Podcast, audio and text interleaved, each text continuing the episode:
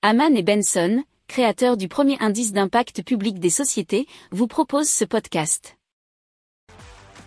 Haman and Benson. Le journal des stratèges. Et donc depuis euh, deux ans, des chercheurs de l'université du Havre travaillent sur un projet nommé e-caging. Alors l'objectif, c'est de mettre au point des moules sentinelles et connectés capables de donner l'alerte en cas de pollution de l'eau, nous révèle France TV Info.fr.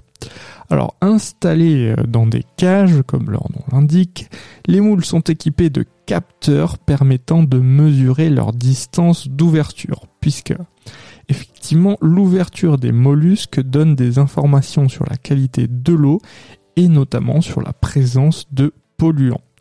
Alors ces travaux ont pour but de développer un système d'alerte à la pollution, des moules connectés donc qui enverraient des messages en cas de niveau de pollution trop élevé.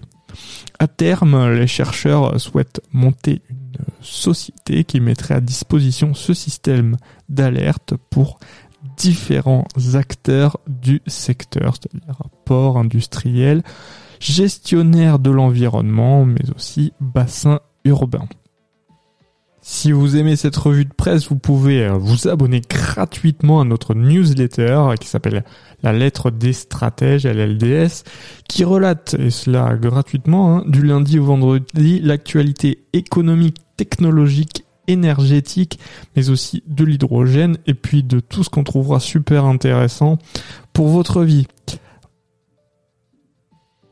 Pour approfondir ces sujets, abonnez-vous à la newsletter de Haman et Benson et écoutez nos autres podcasts que vous retrouverez dans les notes de l'émission ou sur notre site internet.